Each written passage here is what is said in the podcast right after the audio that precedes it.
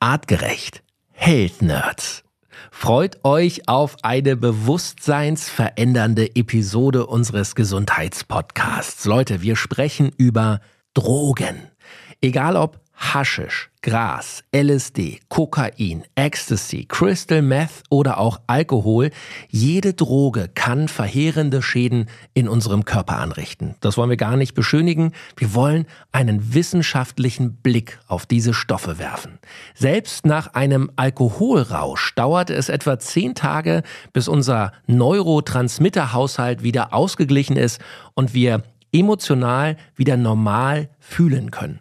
Daniel Reheis aus dem Health Nerds Wissenschaftsteam erklärt uns sehr präzise, was beim Konsum von Drogen in unserem Körper passiert, wie Abhängigkeiten entstehen und er gibt ganz konkrete Tipps, wie wir diese wieder loswerden können.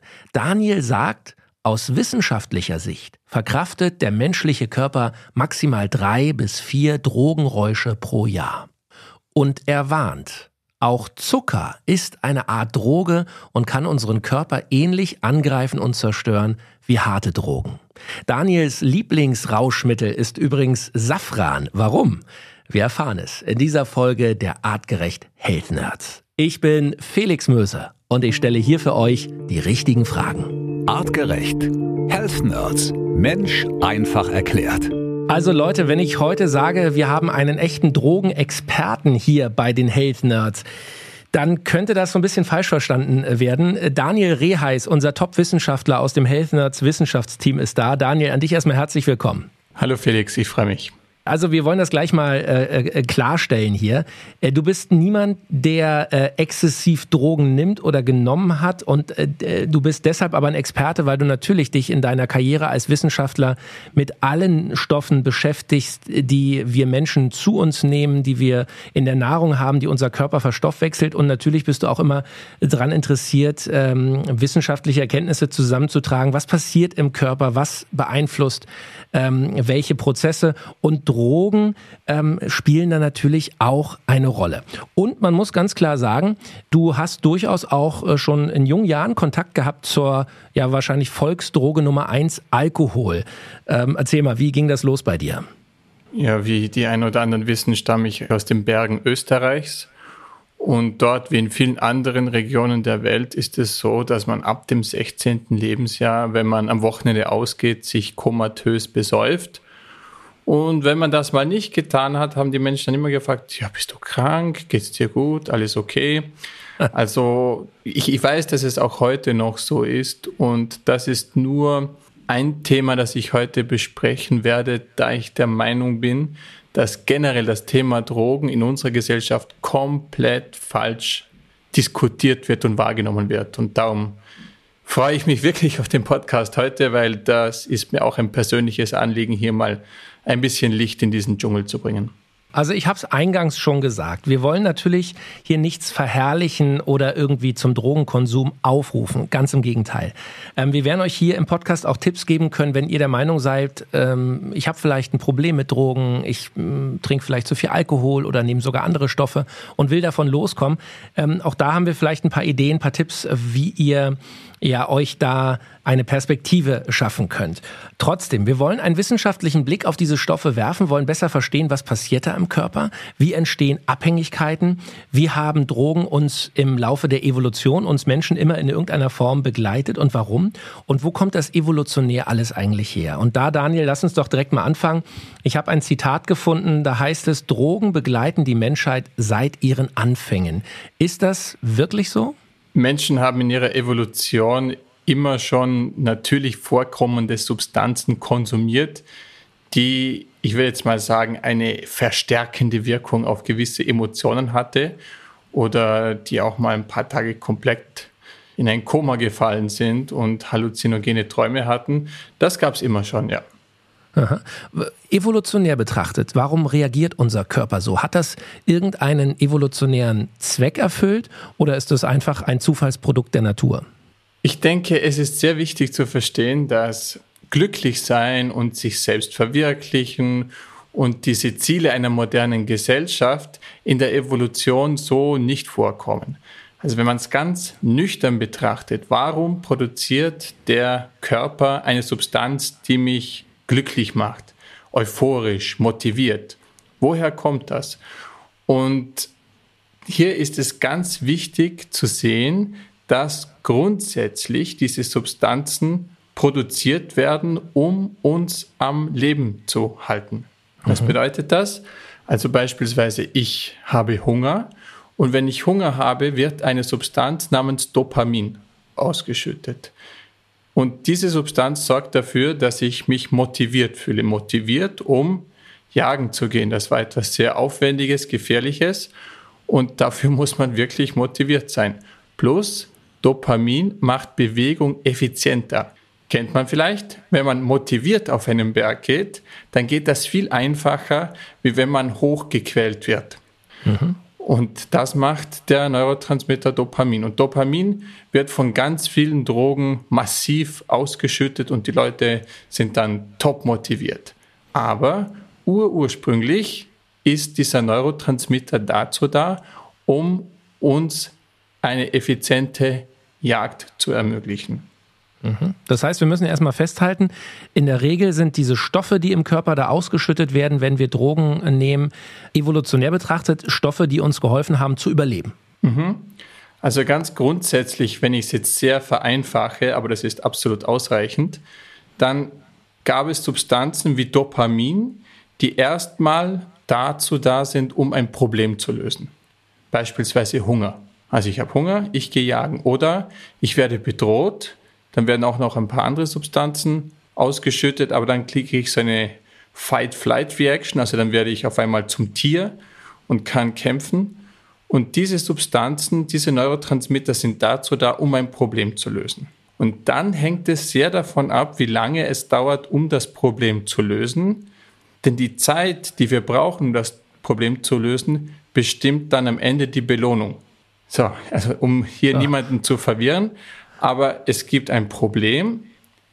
Wir beschäftigen uns mit der Lösung und es folgt dann die Belohnung. Und die Belohnung sind andere Neurotransmitter wie ganz am Anfang. Und beide fühlen sich aber gut an auf eine gewisse Art und Weise. Also ich nehme jetzt mal das äh, Beispiel Serotonin. Serotonin haben alle irgendwo schon mal gehört als das Glücklichsein-Hormon oder das Glückshormon. Mhm. Mhm. Das stimmt aber nur bedingt, weil Serotonin gehört eher zu diesen Belohnungshormonen. Also ich beispielsweise, wenn ich top motiviert bin, ist das für mich auch eine Art Glück. Fühle ich mich auch gut. Also Dopamin erzeugt eher dieses Glücklichsein vom Motiviertsein und Serotonin ist eher dann danach, wenn wir eine Lösung gefunden haben, führt das dazu, dass wir entspannt glücklich sind. Mhm. Also zwei Arten eine Gruppe von Neurotransmittern für Problemlösung, für Motivation und die andere für Belohnung. Und beide spielen eine massive Rolle im Leben einer Person, also ob man glücklich ist oder nicht. Und beide werden auch von bestimmten Drogen ganz massiv beeinflusst. Okay, so jetzt wollen wir mal einen, einen äh, ja, du hast schon vorhin gesagt, einen nüchternen Blick äh, auf das Thema Drogen äh, werfen. Und nüchtern ist ein guter Einstieg, denn auch Alkohol, was viele Menschen gar nicht als Droge in dem Sinne auf dem Schirm haben, muss man, wenn man es nicht verherrlicht oder verklärt sieht, schon sagen, ist durchaus eine Volksdroge die massiv von, von zig Millionen Menschen konsumiert wird. Ähm, einige eben exzessiv, viel zu viel. Bei anderen ist es eher so, dass regelmäßige Trinken das vielleicht ein Problem wird. Ähm, wie sehr würdest du Alkohol, den Stoff, als Droge klassifizieren? Absolut. Alkohol ist per Definition nach eine Droge. Also das ist genau das, was Alkohol ist. Okay, also Aber, muss man gar nicht beschönigen, muss man gar nicht verklären, kann man wirklich, muss man so auch benennen. Ja, ja, natürlich. Alkohol wird viel zu sehr verharmlost in unserer Gesellschaft. Das ist ein Fakt, aber Alkohol gehört ganz klassisch zu den Drogen, also Substanzen, die meine Neurotransmitter massiv beeinflussen, verstärken. Würde ich sagen, diese Gefühle, die die Evolution eigentlich in einem natürlichen Gleichgewicht erzeugt, verstärke ich oder erzeuge ich erst durch Alkohol. Lass uns doch mal das Beispiel Alkohol als Droge ähm, einmal durch den Körper wandern, dass wir mal verstehen, was passiert da. Ich nehme also ein Glas Bier oder ein Glas Wein, ich trinke das, es geht in meinen Mund. was passiert bis zum Rausch? Welche Wege geht der Alkohol im Körper chemisch? Was passiert da alles? Gut, beim Alkohol ist es so wie bei vielen anderen Drogen auch, dass die Dosis eine massive Rolle spielt. Das fängt an mit äh, euphorisch sein, motiviert sein und geht bis hin zum sediert sein, also müde werden, bis hin zum Koma. Also das hängt sehr von der Dosis ab, aber ich möchte vielleicht am Anfang auch noch eine ganz klassische Definition der Wirkung der Drogen nochmal erklären, weil das ist sehr wichtig. Grundsätzlich, wenn man Drogen, ich, ich, ich sage jetzt mal unter Anführungszeichen, in der richtigen Dosis nimmt, dann fühlt man sich euphorisch und gut. So, erstmal. Und wenn man Substanzen, egal ob das Alkohol ist oder welche Droge auch immer, über einen längeren Zeitraum konsumiert, verliert sie ihre Wirkung. Das ist mit allem so. Es tritt ein Gewöhnungseffekt ein. Und vor allem, je älter man wird, vielleicht haben die einen oder anderen das schon gemerkt, dass Alkohol nicht mehr, also wenn man äh, jetzt 45 ist, hat Alkohol nicht mehr die gleiche Wirkung wie mit 20. Die meisten können sich noch erinnern, als sie Teenager waren, da hat man Alkohol irgendwie auch besser vertragen, da war man dann lustig. Aber dieser Effekt nimmt kontinuierlich ab, weil wir natürlich über unser ganzes Leben Alkohol konsumieren. Und irgendwann ist, wie bei fast allen Drogen, der Punkt erreicht, wo das äh, positive Gefühl nicht mehr da ist und es nur noch zum Energiegewinn kommt. Was bedeutet das? Ich konsumiere die Droge und sie gibt mir nur eine Art von Energie über einen gewissen Zeitraum, ohne diese Hochgefühle zu erzeugen. Und dort ist der sogenannte Wendepunkt, wo eigentlich das Gehirn oder man logisch rationell sagen müsste, hm, die Droge macht nicht mehr das, was sie soll, hat nur mehr am nächsten Tag habe ich nur meinen Schädel. Da müsste eigentlich der Punkt erreicht sein, wo man sagt, okay, ich, ich höre damit komplett auf oder ich, ich, ich reduziere es. Und grundsätzlich für diesen Podcast möchte ich eine sehr rationelle Herangehensweise an den Tag legen. Bedeutet, am Ende ist Drogenkonsum zwar irgendwo eine emotionale Geschichte, aber es sollte eine rationelle Geschichte sein, eine mathematische. Weil wenn man über Drogen gut informiert wird und darüber die Basisgeschichten verstanden hat, dann kann man eins und eins zusammenzählen und dann müsste das logische, rationelle Gehirn, nicht das emotionale, der logische Teil des Gehirns wird dann sagen, nee, nee, das, das, das steht überhaupt nicht mehr dafür. Mhm. Okay, aber das ist ja genau äh, das Problem, glaube ich, das viele haben, dass eben ähm, die, die, Sucht, und da kommen wir natürlich auch noch äh, dazu, wie diese Abhängigkeit, diese Süchte entstehen, wo entstehen die im Körper oder im Gehirn. Darüber sprechen wir natürlich noch, aber ich glaube, das ist doch der entscheidende Punkt, dass am Ende diese Sucht stärker ist als das logische Urteilsvermögen des Individuums, oder? Ja, aber das hat auch damit zu tun, dass Alkohol in unserer Gesellschaft komplett falsch thematisiert wird. Dort, wo man eigentlich logisch rationell an die Geschichte herangehen sollte, wie bei dem Alkohol, dort wird äh, das ganze Thema verharmlost. Wenn man über das Thema wirklich rationell und wissenschaftlich sprechen sollte, wie bei richtig harten Drogen, wird aus meiner Sicht zu negativ berichtet. Also alle denken, dass, dass Menschen, die harte Drogen nehmen, da hat jeder so einen Junkie äh, vor, vor, vor den Augen, der auf der Straße rumliegt und dann gehen junge Menschen in den Club und lernen Leute kennen, die das schon länger nehmen und die sehen aber ganz normal aus. Und dann denken die auch, diese klassische Werbung oder das, was vom Staat und von Bildungseinrichtungen propagiert wird, das stimmt gar nicht. Und das ist gefährlich, dass auf der einen Seite wird verharmlost, auf der anderen Seite wird zu abstrakt und zu überschießend über gewisse Themen gesprochen und wir müssen hier einen Mittelweg finden und einen gesellschaftlichen Diskurs über Drogen im Allgemeinen. Mhm. Denn das Thema hängt die Gesellschaft rapide ab. Es gibt eine rapide Zunahme an gewissen Drogen, die konsumiert werden bis in die Teenagerjahre, die deutlich mehr und besser verfügbar sind, als das noch war. Und wir als Gesellschaft laufen Gefahr, hier wirklich den Anschluss zu verlieren.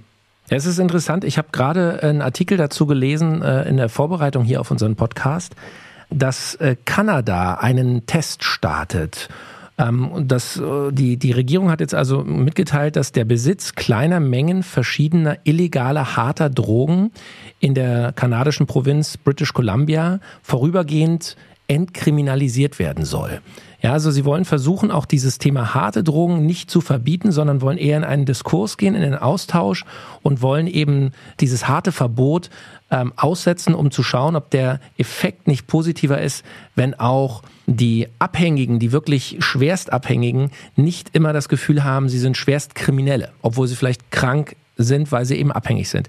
Finde ich einen interessanten Ansatz. Ob er am Ende funktioniert, sei mal dahingestellt. Aber ist das ein Weg, wo du auch sagst, das sollte man mehr verfolgen, dieses Thema eben nicht zu sehr dämonisieren, zu sehr, ähm, wie du schon gesagt hast, diese, diese harten Bilder äh, in die Köpfe der Menschen bringen, sondern eher das Thema rational beschreiben? Dazu gibt es weltweit tausende Beispiele, dass die Kriminalisierung äh, von, von Drogen und auch der Kampf gegen Drogen mit, mit Gewalt und, und Maschinengewehren und so weiter, dass das überhaupt nichts bringt. Äh, ganz im Gegenteil. Also das heißt, das Entkriminalisierung des Drogenthemas, das ist aus meiner Sicht sowieso eine Grundvoraussetzung, um hier Erfolge zu erzielen.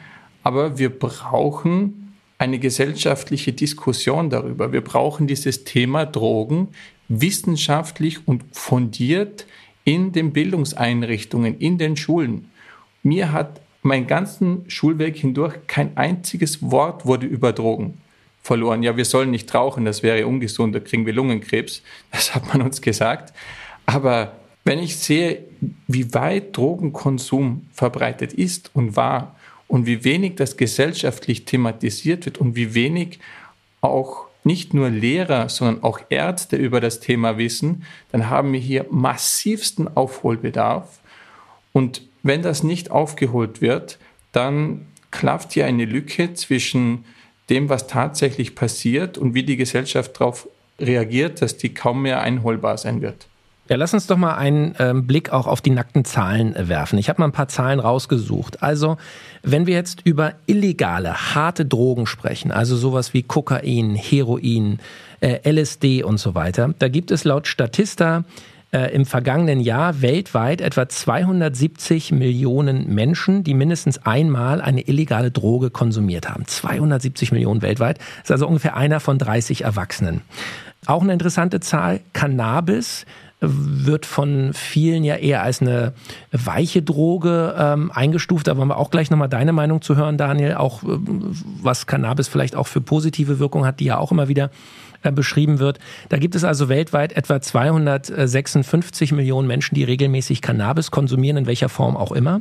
Und auch eine interessante Zahl, allein in Nordamerika ist der Kokainmarkt mit einem Umsatzvolumen pro Jahr von 40 Milliarden Dollar beziffert. Also unglaublich, äh, wie viel Geld da natürlich auch äh, im Spiel ist.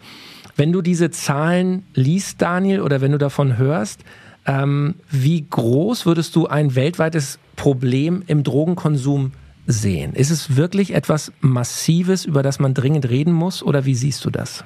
Also diese Zahlen, die du genannt hast, die halte ich noch für massiv geschönt. Denn sogar in unserer Gesellschaft in Deutschland gibt es sehr viele Drogen, über die nie jemand spricht. Ich gebe mal ein Beispiel, das, ähm, das Crystal Meth. Wenn jemand das hört, dann denkt er, oh mein Gott, das sind Menschen, die innerlich verfaulen und auf der Straße liegen. Aber diese Substanz gab es seit dem Zweiten Weltkrieg kontinuierlich in Deutschland, konnte, glaube ich, bis in die 70er Jahre bei der, bei der Bundeswehr noch bezogen werden als Aufputschmittel, ist seitdem zusammen mit ganz vielen anderen Drogen permanent da und wurde konsumiert in der Gesellschaft von allen möglichen Schichten und um, um Politikern, da gab es jetzt auch einige Beispiele. Und das zeigt eigentlich, wie sehr Drogen in unserer Gesellschaft verbreitet sind.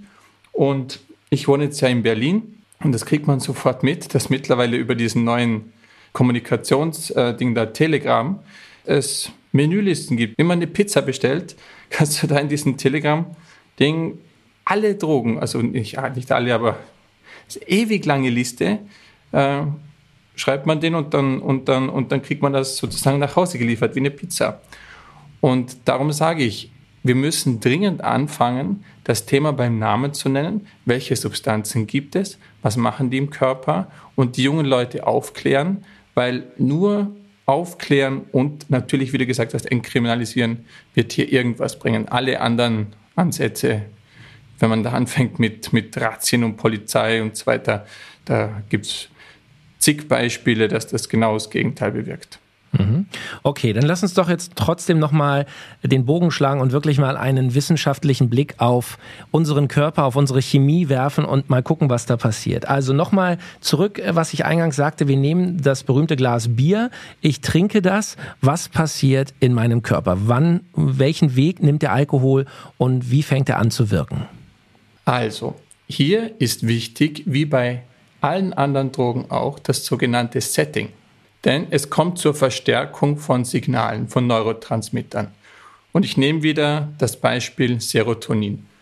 Serotonin, ein, ein Botenstoff, den wir als Glückshormon kennen, der ich, wie gesagt habe, eigentlich zu den Belohnungshormonen gehört. Also ich habe viel geleistet oder lange Nahrung gesucht und dann finde ich das oder ich, ich finde eine Lösung für mein Problem, dann schüttet der Körper Serotonin aus. Ein angenehmes Gefühl der Entspannung, eher gegen Ende des Tages, also nach getanem Tagwerk, der dann auch dazu führt, dass man gut und entspannt schlafen kann. Menschen haben ja immer mehr Einschlafprobleme, das heißt, aus diesem Serotonin wird dann am Ende auch das Schlafhormon Melatonin. Und so würde ein zufriedenstellender Tag auch münden in einen angenehmen Schlaf. Mhm. Jetzt hängt es natürlich wahnsinnig davon ab, wo dieser Neurotransmitter landet. Also es denkt immer jeder, dass Serotonin automatisch dazu führt, dass wir entspannt und glücklich sind. Und das stimmt überhaupt nicht. Es gibt Bereiche im Gehirn, wo Serotonin sogar zu Angstzuständen führen kann. Also genau das genaue Gegenteil. Und hier hat man erforscht, wie kann es sein oder wie kann man sicher sein, dass Serotonin in den richtigen Teil des Gehirns kommt, wo es für dieses angenehme Entspanntsein sorgt. Und hier vor allem drei Punkte, die zu beachten sind. Und kleine Anekdote, die Zelle, die das Serotonin in den richtigen Teil des Gehirns leitet, heißt Merkel-Zelle. Die wurde aber nicht benannt nach Angie, sondern, äh, sondern das ist ein Herr Merkel, der hat die entdeckt. Und wenn die angeregt wird, dann, dann macht mich das Serotonin glücklich. Erstmal warme Temperaturen. Nicht? Also jetzt, ich weiß nicht, wie es bei dir ist, aber wir haben hier in Berlin gerade 34 Grad. Gute Nachricht für alle Serotonin-Junkies. Über 28 Grad ist eine Temperatur, wo Serotonin eher in diesen Teil geleitet wird. Warme Temperaturen. Im Sommer ein Bierchen trinken hat positiveren Effekt auf die Psyche, sage ich jetzt mal, als im kalten Winter. Zweitens Berührung. Sanfte, flächige Berührungen führen auch dazu, dass das Serotonin in diesen Teil geleitet wird. Und, kleine Überraschung, Dehydrierung. So, was meine ich mit Dehydrierung? Vielleicht habt ihr das schon mal gesehen bei Universum, wenn das letzte Wasserloch in, in der Trockenzeit, da gehen alle Tiere hin und die trinken dann gemeinsam am letzten Wasserloch. Warum? Weil die eine Substanz produzieren, das sogenannte Oxytocin. Und Oxytocin kennen wir vielleicht als Kuschelhormon. Und hier möchte ich auch noch etwas ganz, ganz Wichtiges erzählen beim sogenannten Setting. Also angenommen, ich trinke jetzt ein Glas Bier oder nehme was für auch immer eine Droge. Wenn jemand da ist, den ich mag und der mich berührt, dann produziere ich zusätzlich zum Serotonin, was die Substanz sowieso äh, verstärkt, produziere ich zusätzlich Oxytocin.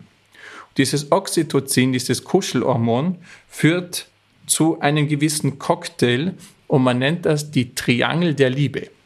Also Drogen können etwas ganz Unterschiedliches auslösen. Die können Zuneigung auslösen, Zuneigung verstärken, wenn jemand da ist, der mich berührt, den ich mag. Aber Drogen können auch, wenn jemand nicht da ist, der mich sanft berührt, dann kann es auch das Reptilienhirn anregen und einen sexuellen Trieb aktivieren, der dann eher ähm, dem gleicht eines Kanikels. Also es gibt, es gibt zwei, es gibt zwei Formen der Sexualität. Oh nein, das darf ich so nicht sagen. vielleicht hört jemand zu, der davon Ahnung hat, ich vereinfache immer sehr stark. Also im, im Gru grundsätzlich, na, ich vereinfache es jetzt doch. Also es gibt auf der einen Seite Liebe und Liebe hat zu tun mit gewissen Substanzen wie Oxytocin, Kuscheln, einander lieb haben, Vertrauen und so weiter. Aber ich kann auch einfach nur bumsen. Oh. Also, wie soll ich sagen, also, was einfach nur um die Triebbefriedigung geht, eher dieser perverse Teil der Sexualität. Ich will den nicht verteufeln, ich will nur sagen, das ist ein anderer Teil, der mitunter singulär angeregt wird durch Drogen, wenn das Setting anders ist, wenn niemand da ist, der mich entsprechend berührt. Und hier muss man ein bisschen aufpassen, weil Drogen können Menschen sehr stark in dieses Reptiliengehirn reindrücken, wodurch Beziehung, eine Liebesbeziehung bis zu einem gewissen Grad nicht mehr möglich wird. Also egal, ob das jetzt Alkohol ist oder mit starken Drogen, immer dann, wenn ich meine Neurotransmitter stark verstärke, dann kriege ich nachher ein Problem mit dem alltäglichen Leben. Also mit dem alltäglichen Glücklichsein, mit dem grundlos Glücklichsein, mit, mit der wirklichen Liebesbeziehung. Das heißt, wenn ich einmal einhaken darf, Daniel, wenn ich es richtig verstehe, heißt das, Drogen können unser normales Gleichgewicht des Glücklichseins so massiv durcheinander bringen, dass wir zum Beispiel Beziehungsprobleme bekommen oder, oder gar nicht mehr in der Lage sind, zu anderen Menschen eine normale, glückliche Beziehung aufzubauen. Kann man das so sagen? Das machen die definitiv. Je nach Stärke der Droge dauert dieser Zustand danach mehr oder weniger lang. Mhm. Also bei, bei, bei den harten Drogen sind das teilweise ähm, ja, Monate, die wir brauchen, um wieder zu unserem ursprünglichen Neurotransmitterhaushalt, zu einem normalen Neurotransmitterhaushalt, das heißt zu einem normalen emotionalen Leben zurückzuführen. Das kann es wirklich sein, dass es Monate dauert. Bei Alkohol würde ich äh, zwischen äh, 10 und 14 Tage veranschlagen. Bedeutet, wenn ich einen Rausch hatte, dann brauche ich ungefähr eine Woche, zehn Tage, bis ich wieder normal fühlen kann. Und das ist nicht nur in Bezug auf Motivation. Ich habe schon gesagt, äh, es fehlt uns dann an Motivation in der ersten Tageshälfte. Plus, ich kann dann, wenn ich etwas gut gemacht habe, diese, diese Belohnung, die kann ich auch nicht mehr richtig wahrnehmen die fällt dann auch ein bisschen flach. Plus die, ich sage jetzt mal in Anführungszeichen, wahre Liebe, die ich biochemisch zumindest definieren kann, die fällt dann auch flach. Mhm. Und da muss man sich genau überlegen, ist ein oder zwei Abende oder je nachdem, wie lange der Rausch dauert, ist es das wirklich wert, dass ich nachher Wochen, teilweise Monate lang eine Art Zombie bin, der nicht mehr normal fühlen kann? der menschliche Körper kann das auch mal verkraften und der kann auch die schädlichen Wirkungen von Drogen, kann auch komplett wegstecken, wenn dann auch diese Pausen eingehalten werden. Das heißt, ein Mensch wäre biochemisch in der Lage, äh, vielleicht zwei, drei, viermal im Jahr Drogen zu konsumieren, aber that's it. Wenn ich das öfters mache, dann kann der Körper sich nicht mehr komplett regenerieren und dann kommen die bleibenden Schäden. Mhm. Und die bleibenden Schäden, wie der Name sagt, die bleiben dann. Gib doch direkt mal noch einen, einen, einen Hack, äh, einen, einen Tipp, äh, wenn man mal einen Kater hat, äh, ohne es jetzt zu verteufeln, was kann man nehmen danach, um schnell wieder auf die Spur zu kommen? Ich weiß, du nimmst ganz gerne Aminosäuren, oder? Amin? Ja, also das habe ich natürlich für den Podcast vorbereitet. Ich habe ähm, die wichtigsten Supplemente für soft, aber auch harte Drogen, beziehungsweise das, das kann man äh, immer verwenden, auch äh, wenn man keine Drogen nimmt. Aber ich habe mal ein Supplementierungsregime aufgeschrieben, das ich äh, getestet habe, ähm, wissenschaftlich fundiert Natürlich. zusammengestellt und, und dann auch getestet und das funktioniert wirklich so. Leg los, jetzt also, bin ich gespannt. Also grundsätzlich das wichtigste Basissupplement ist ein natürliches, hochwertiges Multivitaminpräparat. Das sollte man nach Möglichkeit schon in der letzten Mahlzeit vor dem Rausch, sage ich es jetzt mal, konsumieren. Dann zusätzlich zum Multivitamin, je nachdem wie viele Mineralien dort enthalten sind, würde ich ein Multimineral auch nehmen. Für unseren Elektrolytenhaushalt ist das wichtig, weil wenn man zum Beispiel viel Alkohol trinkt, aber auch bei bei Amphetamindrogen verliert man ja sehr viel Flüssigkeit und das sollte man, diese Mineralien sollte man ausgleichen. Also hier äh, vor, während und nach dem Rausch sollte ein Multimineral konsumiert werden und das Wichtigste dabei ist Magnesium. Also Magnesium braucht man bei Alkohol würde ich sagen mindestens 500 Milligramm. Bei, bei härteren Drogen würde ich hier vor, während und nach mindestens 1,5 bis 2 Gramm Magnesium konsumieren. Zusätzlich bei härteren Drogen, das kann man aber auch bei Alkohol machen, haben sich zwei Substanzen besonders bewährt. Das ist die sogenannte Alpha-Liponsäure und das Coenzym Q10. Coenzym Q10 kennen die meisten schon von Nivea. Ich meine aber nicht die Creme, sondern wirklich das Supplement. Coenzym Q10 nimmt man dann als aktiviertes Ubiquinol. Das Ubiquinol ist die aktivierte Variante davon und davon nimmt man vor, während und nach dem Rausch jeweils 100 Milligramm. Was macht dieses Ubiquinol, dieses Coenzym Q10? Das ist ein, ähm, ein, ein Antioxidant und es macht noch ein paar andere Geschichten, aber es schützt uns ein wenig vor diesen verheerenden Auswirkungen, die vor allem härtere Drogen auf den Körper haben. Also es ist ein bisschen so ein Abschwächen von den Nebenwirkungen, das Coenzym Q10 und auch vor, während und nach dem Rausch kann man das sogenannte Alpha-Liponsäure konsumieren, auch ein sehr starkes Antioxidant, das sehr symbiontisch wirkt mit dem Coenzym Q10. Und hier nimmt man davor, während und nach jeweils 300 Milligramm. Das ist überhaupt kein Freibrief, irgendwie Drogen zu nehmen und zu sagen, ach ja, jetzt nehme ich ein paar Supplemente und jetzt äh, tut mir das nichts. Nein, aber man kann diese verheerenden Auswirkungen, die Drogen auf den Körper haben, ein bisschen abmildern. Und du hast mein Lieblingssupplement schon gesagt, Aminosäuren.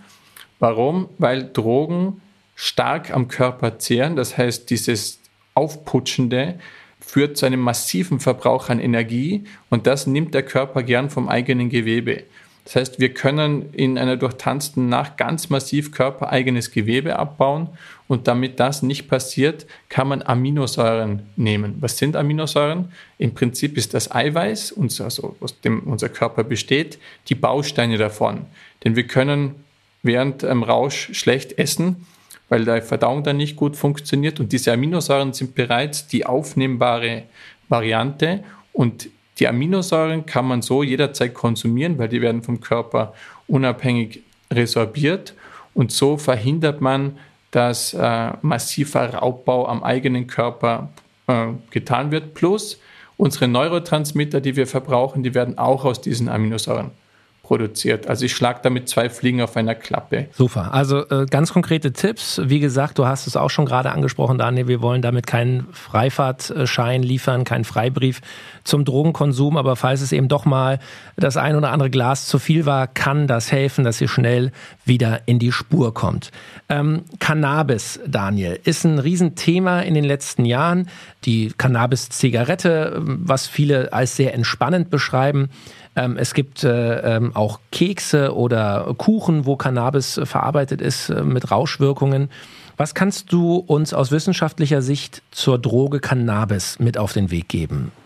Ja, grundsätzlich auch wiederum, wie bei jeder Droge, spielt hier der Zeitpunkt eine wichtige Rolle. Und ich meine nicht die, die Tageszeit, sondern wann im Laufe des Lebens Drogen konsumiert werden.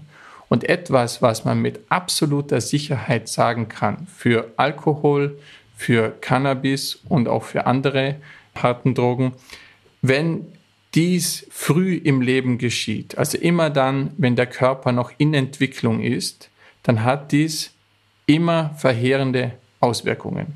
Das heißt, wird Cannabis sehr früh konsumiert, ich würde mal sagen, zwischen dem keine Ahnung, 12. und äh, 24. Lebensjahr, dann ist das verheerend. Jedes Jahr früher ist verheerender. Das heißt, wenn jemand mit 14 anfängt, äh, Cannabis zu, zu rauchen, hat das mitunter extrem verheerende Wirkung auf sein, seine Gehirnentwicklung. Und ja, das hat persönlichkeitsveränderte Wirkung, die ein Leben lang anhalten. Und wenn er erst mit 30 Cannabis konsumiert gelegentlich, dann kann es sogar sein, dass Cannabis gesundheitsförderliche Wirkung hat. Und hier möchte ich einen gewissen heiklen Teil ansprechen bei Drogenkonsum. Drogen können bei Menschen, die sich entwickelt haben und ich würde jetzt mal sagen, sich in einem Hamsterrad bewegen, die aus einem gewissen geistigen Gefängnis auch nicht mehr rauskommen, da können Drogen manchmal eine Art der Therapie sein. Und es gibt tatsächlich Drogen, die bekannteste ist jetzt Ketamin äh, geworden, die zur Therapie eingesetzt werden. Und wenn man sich die Studienergebnisse ansieht, wie effizient diese Droge bei der Behandlung von beispielsweise therapieresistenten Depressionen sind, dann fällt man schon von seinem Stuhl. Also das ist schon erstaunlich, dass, ein, dass Drogen später gezielt, kontrolliert in einem gewissen Umfeld sogar positiv wirken können, aber im frühen Stadium des Lebens in der Regel immer absolut verheerend wirken. Mhm. Das, das heißt, gilt für Cannabis wie für andere Drogen auch. Ganz wichtiger Punkt. Lass uns trotzdem doch direkt auch noch mal einen Tipp geben. Wenn ich merke, ich habe ein Problem mit irgendeiner Droge und ich will davon loskommen, ich fühle, ich bin da irgendwie abhängig. Was kann man als Tipp mitgeben, um diesen Teufelskreis zu durchbrechen? Wie würdest du äh, deinem besten Freund äh, helfen oder empfehlen, von einer Droge loszukommen? Er oder sie muss verstanden haben, warum diese Substanzen, die einem fehlen, in der Evolution produziert werden. Also was macht man dann? Man fängt an mit Lifestyle-Veränderungen. Also wenn die Evolution diese Substanz, nach der ich abhängig bin oder indirekt abhängig, ich bin ja abhängig nach der Substanz, die dann das ähm, verursacht, dann muss ich meinem Körper wieder diesen, diesen Reiz geben, diesen uralten Reiz für das, was eigentlich gemacht wurde. Bedeutet, bei drogenabhängigen Menschen ist es ganz wichtig, erstmal wieder Hunger zu bekommen. Wie macht man das? Man bewegt sich morgens früh nüchtern. Das ist eine der ersten Interventionen, die wichtig sind, um diese physische Abhängigkeit, die psychische kommt dann danach, aber erstmal muss die physische Abhängigkeit ein bisschen durchbrochen werden. Und wenn ich es schaffe, mal wieder diese alten Reize zu setzen, das heißt, mich nüchtern zu bewegen, Belohnungen länger rauszuschieben. Belohnungen meine ich auch Essen. Auch Zucker ist eine Droge. Du hast gesagt, du, du nimmst keine Drogen, aber Zucker ist vielleicht auch eine Substanz, über die man äh, ganz selten spricht und äh, die man äh, definitiv auch mal erwähnen sollte. Das sind auch drogenartige Substanzen. Und diese Lifestyle-Änderungen, wenig, oft essen, lange Pausen zwischen den Mahlzeiten, sich nüchtern bewegen, dann hat man wieder einen alten stimulierenden Reiz. Und dann kann man anfangen, alle Risikofaktoren, die es sonst noch gibt, peu à peu wegzunehmen. So, und an dieser Stelle auch nochmal der Hinweis, wenn ihr Hilfe benötigt, es gibt natürlich auch ähm, Suchtstellen, äh, Prävention. Es gibt äh, in Deutschland über zweieinhalbtausend äh, Spezialärzte, die auf diese Themen spezialisiert sind. Und ich glaube, der erste Ansprechpartner sollte vielleicht immer die eigene Familie, der beste Freund oder der Partner sein. Ähm, also wenn ihr da meint, ein Problem zu haben, geht es an, sucht euch Hilfe, versteckt euch nicht und äh, seid da einfach, äh, ja, clever und sucht euch äh, Unterstützung, wenn ihr es alleine nicht hinbekommt. Daniel, wir könnten noch stundenlang reden. Ich hätte noch tausend andere Fragen. Ich glaube, wir müssen noch mal eine zweite Podcast-Episode zum Thema Drogen machen. Zu guter Letzt äh, noch deine Einschätzung. Ich liebe Zucker, ich liebe Schokolade, ich liebe süße äh, Speisen. Bin ich abhängig? Bin ich ein Drogenjunkie?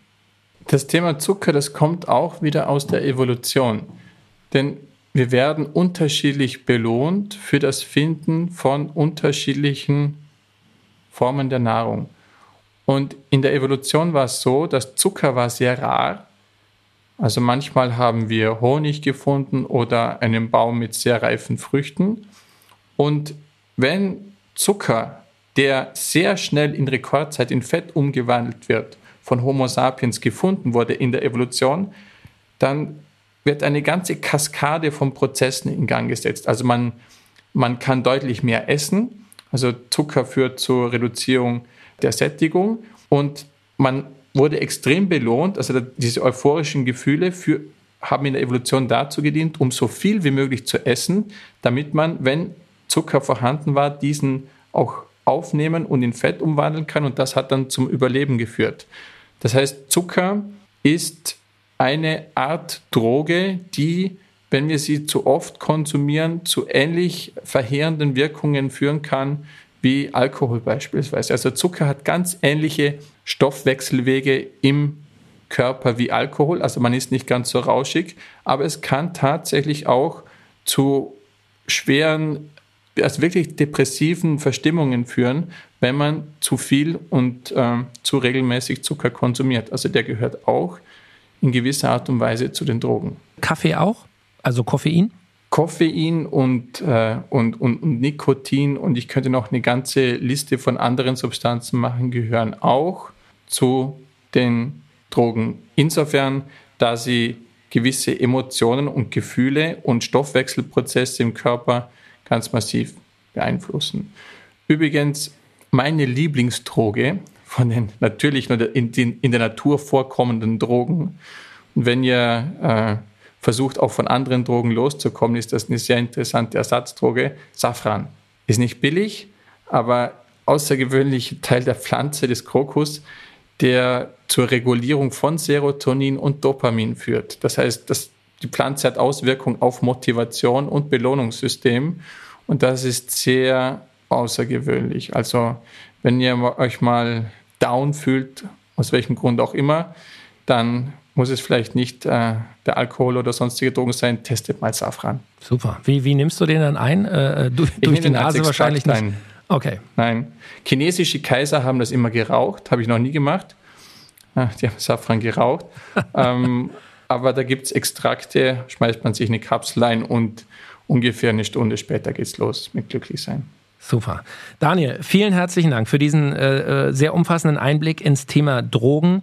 Ähm, Leute, äh, bitte nicht falsch verstehen. Wir wollen nichts verherrlichen. Wir wollen einfach, dass ihr euch vielleicht auch mit diesem Thema mal ganz nüchtern, ganz klar bei Verstand äh, auseinandersetzt, dass äh, wir alle besser verstehen, wo sind wirklich Gefahren, wo wird vielleicht etwas überdramatisiert, wo haben wir vielleicht ein völlig falsches Verständnis von bestimmten äh, Drogen und äh, Stoffen in unserem Körper. Daniel, mit Ansage, wir müssen eine zweite Folge machen. Ich habe noch 50 weitere Fragen. Bis hierhin aber erstmal vielen herzlichen Dank. Bleib schön gesund und äh, dir noch einen schönen äh, sonnigen Tag.